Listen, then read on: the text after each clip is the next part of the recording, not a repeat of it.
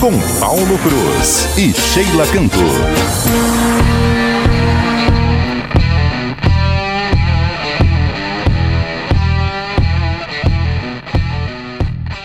Olá, muito bom dia, seja bem-vindo ao CBN Motors, nosso encontro aos sábados para falar dessas máquinas que se movem sobre rodas. Estou aqui com Sheila Canto, bom dia Sheila. Bom dia Paulo, bom dia aos ouvintes. Já estamos na estrada de novo, né Paulo? Pois é, a gente está aqui no Hotel Passo do Lontra para participar de uma festa off-road, Sheila. É a segunda expedição Pantanal Sul, a gente vai falar dela hoje, já estamos aqui no Passo do Lontra, a gente que tem viajado bastante por esse Pantanalzão, então na pauta do dia de hoje, vamos falar desse evento. A gente vai falar de um evento que a gente teve também no Pantanal, aqui do lado né, de onde a gente está, no Hotel Jungle Lodge com a GM, para também participar de um momento muito importante, que foi a doação da segunda picape da marca para o Instituto Homem Pantaneiro. Você vai saber dessa história. Tem também dois lançamentos importantes. Sheila Canto foi testar o Pulse Abarth e o Peugeot 2008 elétrico. A gente vai falar deles para vocês também hoje. Sheila, eu já vou começar acelerando aqui com uma notícia muito legal que teve essa semana, que foi o lançamento lançamento, né? Não é um lançamento ainda, mas foi uma apresentação já com preços da nova Chevrolet Montana. A Montana que é uma picape que é muito aguardada pela por todo mundo que gosta, né, desse segmento de veículos, e é um carro que vem para brigar aí com a Fiat Toro, e eu acho que ela vai beliscar um pedacinho ali também da Estrada, que é o veículo que mais vende no Brasil, e a, a Chevrolet, ela já fez uma, uma apresentação ontem, estava no YouTube dela, e foi muito bacana, eu achei que o visual dela ficou muito, muito bonito, muito interessante realmente. E a gente tinha aquela expectativa, né? Ela ainda não tinha aparecido totalmente quando, como foi o que, que aconteceu ontem. Ela é feita aí na plataforma do SUV da marca, o Tracker, também compartilha a plataforma, né? E o, e o motor. Então ela tem aí a motorização 1.2 turbo, é um motorzão forte, né? Deve ser também econômico na picape, ainda não divulgaram o peso dela e nem os números de performance, nem desempenho, nem de economia mas a gente acredita que vai ser muito bom. Você já tinha ido no evento, né, Sheila, dela, ela tava camufladona, mas deu para você ver um pouquinho, né, o, o, estilão dela, falou pra gente que gostou, né? Sim, Paulo, que atraiu, inclusive, que eles falaram que eles tinham investido muito também na parte de conforto da caminhonete, assim como outro, vem a, a, a picape, né, com aquele estilo SUV internamente, né, com mais espaço, e eles falaram muito sobre esse espaço, e principalmente para quem vai atrás, né, aquela grande briga, né, picape realmente para quem vai atrás dá uma prejudicada. E eu, sinceramente, eu tô invejando você que vai testar essa, essa picape em primeira mão agora na semana que entra, dia 6 ou 7, você vai estar tá lá em São Paulo, né, Paulo? Pelo que eu vi na apresentação e no vídeo, me chamou muita atenção também o design, aquela, a, os faróis, né? Parece que são em LED, eu não, vi, não participei da live e parece que eles são em LED, mas um bem bem afiladozinhos, então assim, muito legal. O que, que você achou do design, Paulo? Sheila, é,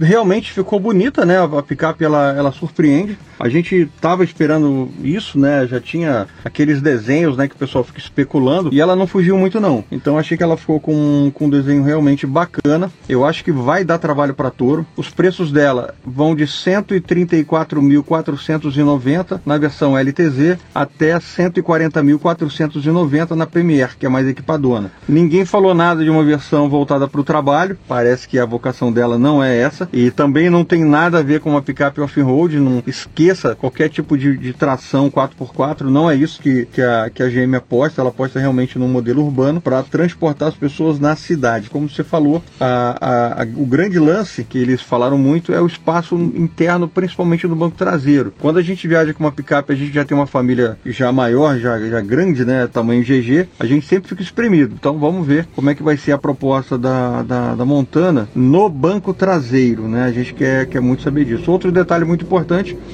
que quando a gente viaja de caminhonete, a gente viajou, veio para aqui pro, pro Passo do Lontra de caminhonete, a gente pegou um curto pedaço de chão, a gente tá com uma S10 High Country, que é a top de linha, mais luxuosa da marca, e mesmo assim tem aquela capota marítima, parece ser bem vedada, mas ainda assim entra poeira. É, a GM aposta na Montana como um carro de viagem para a família. E para que isso aconteça, ela realmente investiu aí na vedação da, da caçamba para minimizar a entrada de poeira e também de água, que é importante para quem viaja. Senão você vai ter que ter aquele trabalho de colocar aí a, a bagagem dentro de saco plástico, né, saco de lixo para pro, poder proteger. Então, falando da caçamba ainda da Montana, ela tem vários porta-objetos, vários acessórios que você pode é, comprar na concessionária. Também não tem um preço de nada disso, mas você pode deixar ela bastante funcional. Ela tem várias, vários acessórios que você divide a, a, a caçamba e parece que é muito legal isso, né? Como você falou, agora dia 7 eu estou indo para São Paulo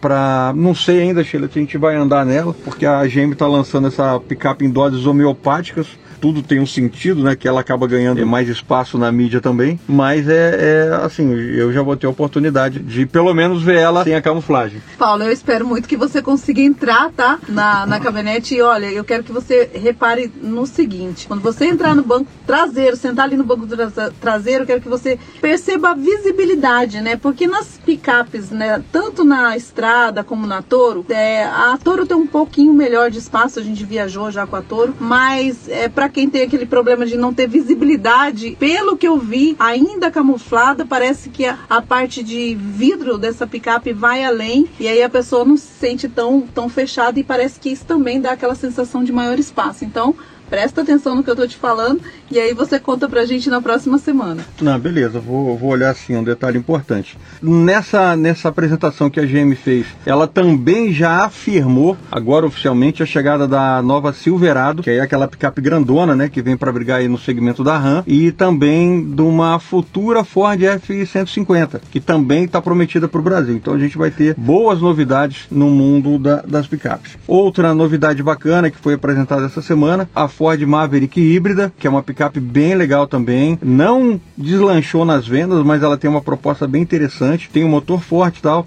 É, é, essa picape não, tem ainda data né, de lançamento, mas ela já está no Brasil e provavelmente chegue no ano que vem com essa proposta aí de ser uma ter essa motorização híbrida que faz muita diferença, principalmente na conta no, do, do, posto de gasolina, que são picapes que acabam economizando muito, né? Então elas acabam tendo tem essa proposta aí bastante interessante. Outra novidade ainda no segmento das picapes que a gente já falou aqui é a Peugeot Landtrek. Não sei como é que está bem essa história, mas a promessa é que ela viesse para o Brasil no ano que vem. Então ainda estamos esperando, né? Vamos ver se, se a Peugeot também traz essa picape, né? Num segmento das médias, onde brigaria aí com Hilux, S10, Ranger, Nova Frontier, L200 e por aí vai, né? É uma outra novidade.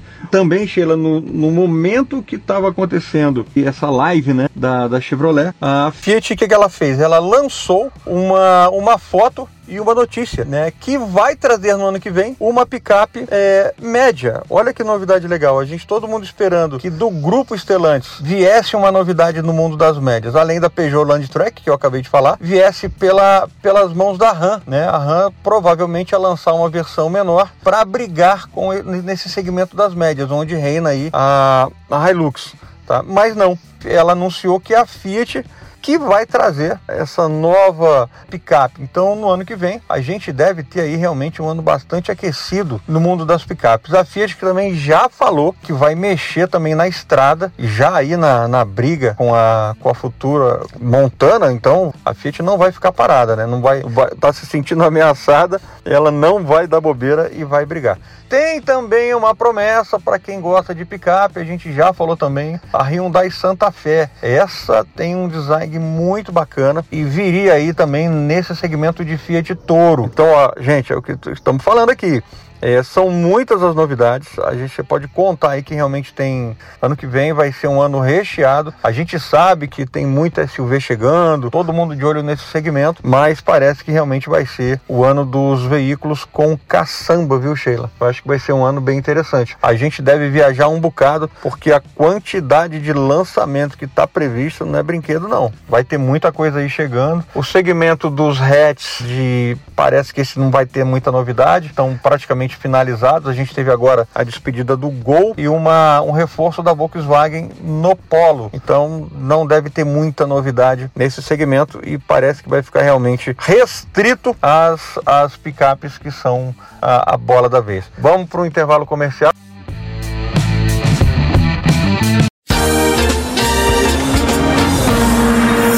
BM Motors, com Paulo Cruz e Sheila Cantor.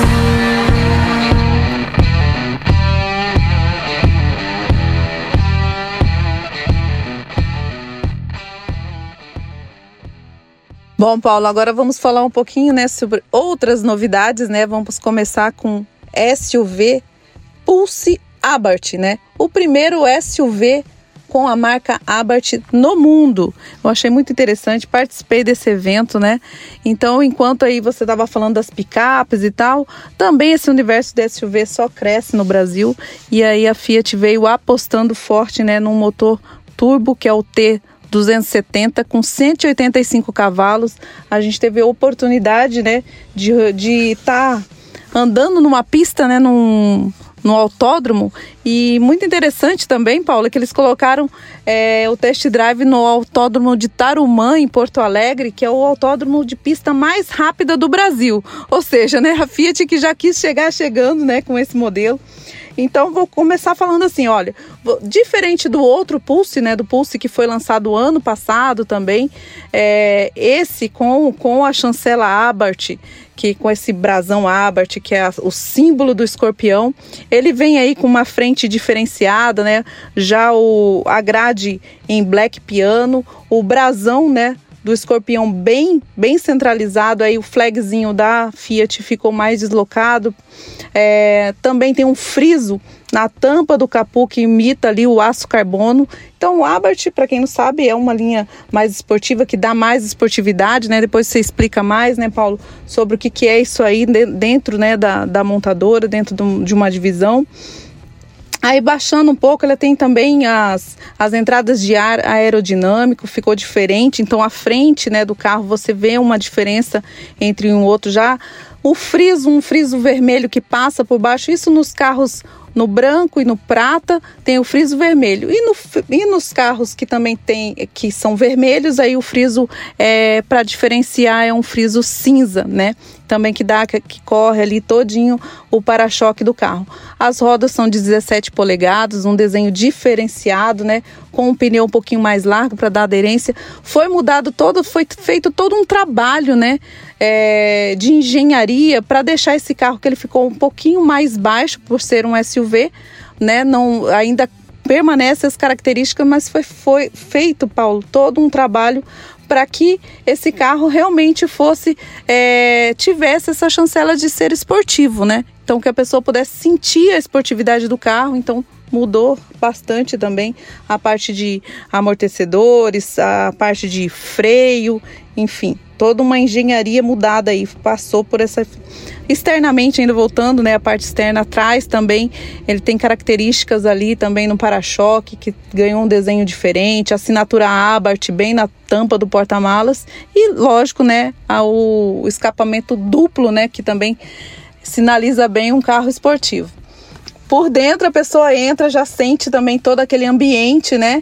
Permanece ainda o multimídia e tal, mas tem os detalhes ali que lembram aquele com o aço um aço escovado, é, tem o, o pesponto todo todo em vermelho, o, volante em couro, e aí tem o símbolo novamente do escorpião bem na frente e o botão do veneno, Paulo, botão vermelho do veneno que você aciona ali, aí você realmente consegue é, retirar o máximo, né?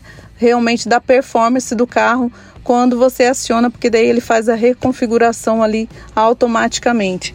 Porque você pode também dirigir de, em outros dois modos, tanto no modo normal, que ele vai ser mais econômico, como o modo esporte, e esse modo esporte, na verdade, é você acionar ali a troca de marchas com as borboletas atrás do volante. Você consegue fazer a troca de marchas, mas quando você aciona esse esse botãozinho aí, ele ganha uma performance muito mais é, uma, uma relação entre o modo normal e o modo esporte. Ele ganha em performance chega a ser 70% em relação a um a outro. Então é, é, realmente você tem uma resposta bem rápida. Outro, outra mudança também é que ele ganhou um freio elétrico, né, eletrônico, que você também pode acionar por meio de um botão. E essas são as mudanças básicas, né, do Pulse Abarth para o Pulse é, normal. Fala um pouquinho para a gente, Paulo, sobre o Abarth. É, o que é bacana, você quando tem essa, essa... Gostei do que você falou, Sheila, eu tô doido para dirigir esse carro já. E me surpreendeu, 70% a mais de performance, assim, você deve ter uns 70% de algum ganho, né? Não é que ele ande 70% a mais, né? Mas é que ele realmente deve ter uma, uma diferença bem legal. Né? Esse motor é um motor muito bom, o T270 ele é usado, por exemplo, no Compass, no Commander, no Renegade, em vários carros, né? Da, tanto da Fiat quanto da Jeep, né? Que compõe aí o, o leque da, da, da Stellantis. Então, bem legal, tô doido para dirigir esse carro. É, Sheila Abarth é uma divisão esportiva. Você tem, por exemplo, é, na BMW você tem a, a, a, série M, né? Você tem na Mercedes a, a MG. E nos grupos da Fiat você tem a divisão Abarth, que dá realmente essa, essa pegada esportiva. Então isso é muito interessante. Né, eu acho que um, é, como você, a gente falou antes, né, o brasileiro ele compra realmente o carro pelo visual, é um, é um fator muito importante. E o Abarth realmente ele dá essa pimentada, né, ele, no visual. Né? Eu acho que devem ter outro, de, em breve deve chegar outros modelos Abarth também. Né? A Fiat não vai ficar só com o Pulse. Aliás, já tem o Fastback, né? O Fastback tem o Fastback é o mesmo motor, né, Paulo? Mas a gente está esperando que ele venha. Ele é um, um, uma edição by Abarth, a edição top de linha do, do Fastback tem essa, essa, essa, esse, essa característica, são características, mas ainda não é totalmente Abarth. Ah, legal, porque em breve a gente deve estar tá pegando um carro desse aí para testar também, né, um novo Fastback aí, devemos fazer uma viagem bem legal com ele, né, para contar as novidades para vocês. Sheila, um outro modelo também legal, né, que a gente que a gente é, é, você testou também, foi o Peugeot 2008 elétrico. Né, a gente sempre está falando disso, né, desse avanço dos carros elétricos e a Peugeot lançou o 2008, que é um SUV também, com esse apelo elétrico. A gente, aliás, viajou com um Peugeot 2008 pelo interior de São Paulo e foi muito legal, né? Não é, claro, a versão elétrica que ainda não não está disponível. Tá, já já está vendendo o carro elétrico? Já. Já está vendendo, né? Qual que é o preço, Sheila? 259.990. Fala um pouquinho dele, o que, que você achou? Tá. Paulo, só vou voltar um pouquinho aqui, né, sobre o Abarth, é, o, quando eu falei de velocidade, tá? Então, o modo, quando você aperta o botãozinho do envenenamento do carro, ele ganha 42%, exatamente 42% a mais de agilidade na velocidade, tá, Paulo? Então é relação, é isso, é nisso que eu tava falando, que ele é mais ágil. Então eu misturei é, 42 de um com 13 do esporte e somei, deu 70 por conta disso, só que não é uma, uma conta exata, ok? Só para corrigir aqui, é, dar dados exatos para vocês. Bom, é, vamos falar um pouquinho também, aceleração de 0 a 100, né? Todo mundo quer saber, né, do Abarth. Ele faz em 7 segundos 0 a 100, Paulo. O que, que você achou da marca? Não, bem bom, bem legal. Sua conta não fechou muito bem, não, viu, Sheila? Acho que tá, tá fugiu da aula de matemática, mas tudo bem. V vamos pular. Não, sou jornalista. É, vamos, vamos falar do, do, do Peugeot, tá? Que eu acho que é essa novidade realmente elétrica é muito legal. Pois é, Paulo. Então, o Peugeot, o que, que ela, ela quer aí avançar nesse portfólio, né? De eletrificação dela. Então, é, com a chegada né, do 2008 elétrico, 2008e, é o terceiro modelo que já vem para a marca, né? Ela começou com 208 GT, né? Tem também a, o utilitário que eles lançaram e agora chega o 2008 elétrico. E com uma grande novidade, Paulo, eles, esse carro vai vir por assinatura. Você pode fazer tipo aquele leasing, né? A compra por leasing, porque as pessoas ainda falam muito, né? Poxa, até você fazer aquela compensação de custo de quilômetro rodado pelo que você investe num carro elétrico, então eles estão começando a fazer também por assinatura. Essa, é, a Renault já tinha feito isso e agora a Peugeot chega com essa novidade, tá? É, o carro vem assim, um design muito bonito, realmente extremamente chamativo, né? Na dianteira aquele confundível, né, visual felino, que é a assinatura da marca do Leão. Tem destaque para os faróis em LED, a grade tem, tem os detalhes assim na cor da carroceria. O desenho é bastante elegante, né? Aí vem com uma por ser um SUV, né, uma linha de cintura mais alta e tem uns, uns relevos, né, que fazem aquela musculatura do carro bem bacana, né? E na traseira que me chamou a atenção são as, as lanternas em LED que une, né, todo esse conjunto ótico inteiro na tampa assim do porta-malas e aí também as lanternas que remetem à garra do leão. Então faz faz aí um, um conjunto bem completo, um design bem bacana também. É, ele tem um porta-malas aí que comporta aí 434 litros, tem duas formas de organização, então assim, para um SUV a gente sempre se preocupa, né, com o tamanho de porta-malas, se preocupa com toda essa coisa. Quando é, quando é caminhonete, quando você quer levar a família, você se preocupa como você vai levar as malas. Então, isso é um detalhe muito bacana. Por dentro, né, o carro também bastante tecnológico, confortável, né? E uma das coisas que mais me chamou a atenção, Paulo, foi o, o cluster dele um cluster em 3D. Você fica assim, sabe? Chamou super atenção. Achei muito bonito o cluster do, do, do, carro. O banco, né, tem um formato mais esportivo, tipo concha, né? E falando em formato esportivo, esse carro vem com motor elétrico de 100 kW, com 136 cavalos e 26,5 26, kg de força. Então, é um carro que também a gente fez no autódromo, né? O, o teste dele anda bem. É, também tem dois modos de condução, o normal e o econômico, que, ou seja, ele se torna mais econômico ainda quando você é, faz essa opção na, por meio de um botão. Bom, Paulo, basicamente é isso, né? A gente já tem que ir para o repórter CBN e a gente volta já falando ainda aí da nossa viagem, falando agora da, do Pantanal, é isso? É isso aí, Sheila. Já voltamos.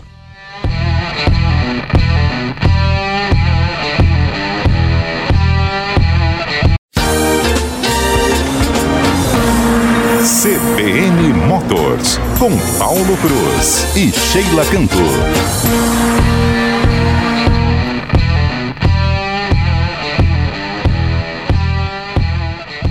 Sheila, realmente estamos de volta no Pantanal, né? Agora para participar da segunda expedição Pantanal Sul. Um evento muito legal, promovido aqui pelo Hotel Passo do Lontra, com vários parceiros. É, e a gente daqui a pouco está saindo para uma trilha. Uma trilha aqui no Pantanal é sempre bacana e é o que a gente fala, tem que ser feito tudo com muito cuidado, com muita.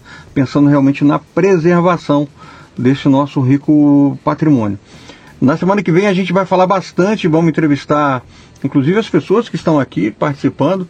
Vem gente do estado inteiro, vem gente de fora também, que além de participar é, desse, desse, dessa, dessa expedição off-road, que é uma vocação muito forte nossa, a gente tem Bonito na trilha, tem Coxinha na trilha, né, tem vários eventos que são importantes para a gente, que é, divulgam o nosso off-road. A gente tem realmente em Mato Grosso do Sul essa vocação. E temos agora também essa, essa expedição aqui, Pantanal Sul, que é um lugar muito bacana, o pessoal é muito legal e é para se divertir com força. Né? Deu uma chuvinha e isso foi bom, deu uma graça aí no caminho e vamos ver o que, que nos espera daqui a pouco. A gente já está saindo, o pessoal já foi, a gente só ficou aqui para gravar para vocês e a gente já está indo para mostrar um pouquinho depois, né? A gente vai ter, ter matéria também no, no, no, nosso programa, o Alto News. Então você vai poder assistir a matéria nos nossos canais, né? E também é, a gente vai compartilhar com vocês a informação aqui desse, desse evento. E bacana, né, Paulo, que eles unem, né, aproveitam, né, para não só para divulgar o turismo, como a cultura, né? Você vê, a gente ainda o evento praticamente está começando hoje, né? É, ontem foi só a chegada do pessoal, mas hoje a, a, gente tem um almoço com comitiva pantaneira prevista aí na, na nossa programação. Temos o festival de peixes e ainda um churrasco de chão, ou seja, com viola, com coisa da terra. E pessoas que vêm de fora é bacana também, né? A gente sempre fala no, no, nosso programa, né, sobre viagem, turismo, essa união com a gastronomia e tudo isso enriquece muito, né? Essa diversão em família, é, colocar seu 4x4 realmente ali para uma diversão é, bem saudável, digo assim, e ainda com todo esse passeio, com todo esse apelo, né, cultural, gastronômico e turístico também. Shirley, falando nisso, né, não posso, a gente não pode deixar de, de comentar também é, um outro evento que nós fomos, que foi o primeiro festival gastronômico da carne de sol de Camapuã. Camapuã, que é uma cidade que fica é, é bem próximo de Campo Grande, fica em torno de 140 quilômetros, conhecida como a capital do bezerro, de, cidade do bezerro de qualidade. Então é bem uma cidade bem simpática, bem legal, pessoal super acolhedor. Tem várias atrações ali que a gente precisa explorar. Ano que vem a gente continua com a nossa, com a nossa jornada né, de destinos de Mato Grosso do Sul e Camapuã é um lugar que a gente vai estar visitando. É, esse festival foi muito importante para a região, é o primeiro. Se a gente pensar na carne de sol como um, um, um atrativo né, é, turístico, puxa, vou transformar uma carne de sol numa atração. É legal, é assim aconteceu com a linguiça de Maracaju, por exemplo. Então a cidade tem tudo para ter uma festa que vai despontar como uma das mais importantes de Mato Grosso do Sul. E a carne de sol, ela faz parte da nossa cultura. Se a gente imaginar a carne de sol como a comida dos peões, né, das comitivas, porque geladeira não tem no meio do Pantanal. Então é aquela carne salgada, aquela carne que se conserva por um longo tempo. Então foi um festival muito bacana.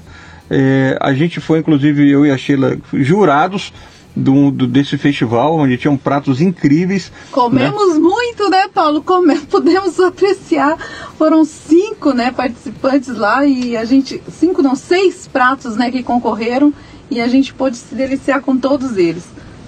Eu senti. É, fiquei surpreso, né? Senti um prazer muito grande de estar ali e vou falar aqui dos dois pratos que venceram um que um que foi realmente muito exótico, que foi um panetone de carne de sol. Nunca imaginei que ia comer um panetone de carne de sol e tinha lá essa iguaria, um panetone agridoce de carne de sol que ficou em segundo lugar. E o primeiro lugar foi um purê de queijo coalho com carne de sol na nata e um tartar de banana da terra. Olha que chique né? Então, um chefe de cozinha que fez e realmente ficou muito gostoso, surpreendeu realmente o, o sabor. Né? Então foi uma, uma um, puxa, um momento muito bacana que a gente passou ali é, de visitar a cidade e de poder participar desse festival gastronômico que, gente, prepare-se para o ano que vem. Temos que convidar o nosso colunista aqui, né, o Paulo Machado, quem sabe, né, Paulo? Ele que vive sempre pelo aí, pelo exterior, fazendo seu food safari, né? Quem sabe ele conhece, o próximo ano vai agraciar, né, com a sua presença esse festival, né? Você não, nem sabe, Paulão, se você estiver escutando a gente, meu xará, a gente já até falou do seu nome lá no, no festival, né? E para te colocar realmente como jurado desse, desse concurso também, que você, melhor do que você, não existe aqui no, no nosso estado para fazer o julgamento né, dessa, dessas, dessas delícias feitas de carne de sol. Sheila, vamos começar a falar também da, da viagem que a gente fez pro, pro Pantanal, né? Lá em. A gente saiu. Vou contar direitinho essa história. É, em março do ano passado, a GM ela que já fez vários eventos em Mato Grosso do Sul, já fez, né, lançou vários modelos de carro aqui. A último, o último lançamento foi a da picape Chevrolet 10Z71. Ela tem o pé realmente fincado aqui no Pantanal. É, no ano passado, ela começou a apoiar o, o programa Felinos Pantaneiros, que faz parte tá, sobre o, os cuidados do Instituto Homem Pantaneiro né, cujo seu presidente é o, o Ângelo Rabelo, né, que foi coronel da Polícia Florestal, aí, uma, realmente um cara que tem muita história para contar nesse Pantanal. O, então, começou a história, começaram a conversar, e a GM percebeu que precisava realmente é, incentivar né, a, o trabalho que estava sendo feito ali pelo IHP. E acabou doando uma primeira picape S10 E71 doou para o, para o Instituto e ainda aportou né, uma, uma verba mensal em dinheiro para que o Instituto é, pudesse se, se equipar melhor, contratar mais, mais pessoas. Isso foi muito bacana, muito importante. Né? A, a gente viu, a gente que acompanha bem esse trabalho, a gente percebeu conversando com os biólogos, com os veterinários, né, com todo o pessoal que trabalha ali no IHP, é, que a população da onça ela começou a se estabilizar e crescer um pouco, né? Então isso é muito importante para o Pantanal. A onça que está ali no topo da cadeia alimentar desse nosso rico bioma. Então, quando você preserva a onça, você está é como se você estivesse preservando também tudo que está abaixo dela.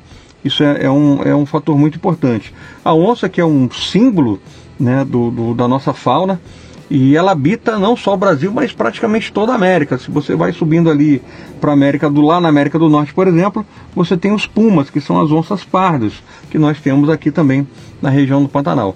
Então é, é um, um, de uma importância muito grande né, cuidar. E o, o IHP também cuida né, da, da, da, cultura pantaneira, então ele come, interage ali né, com as pessoas. E o grande problema hoje, que a gente estava conversando com, com o Diego Viana, Sheila, que é o, o, o biólogo, o veterinário, que é responsável pelas onças, é exatamente a, o, o conflito que hoje existe entre a onça e a pecuária. A gente sabe que a pecuária é muito importante no, no Pantanal, né? mas a onça também é importante para a região. E quando você junta os dois, a, esse, esse encontro nem sempre é muito favorável, principalmente para a onça, né, que culturalmente acabava sendo abatida aí pelos fazendeiros. Ainda hoje existe isso, né, e o, é, é onde o IHP trabalha bastante, é, de tentar conscientizar as pessoas que a onça viva ela vale também, é um ativo importante. Hoje a gente tem importantes fazendas no Pantanal que, que é, tem um grande volume, recebem um grande volume de turistas, principalmente vindo de fora do país, para avistar as onças. Então a onça é um, é um, um, um patrimônio importante a, a, ser preservado, além, claro, né, de ser um animal magnífico né, que merece realmente todo, todo o, nosso, o nosso cuidado. Então esse trabalho do IHP é, é muito importante.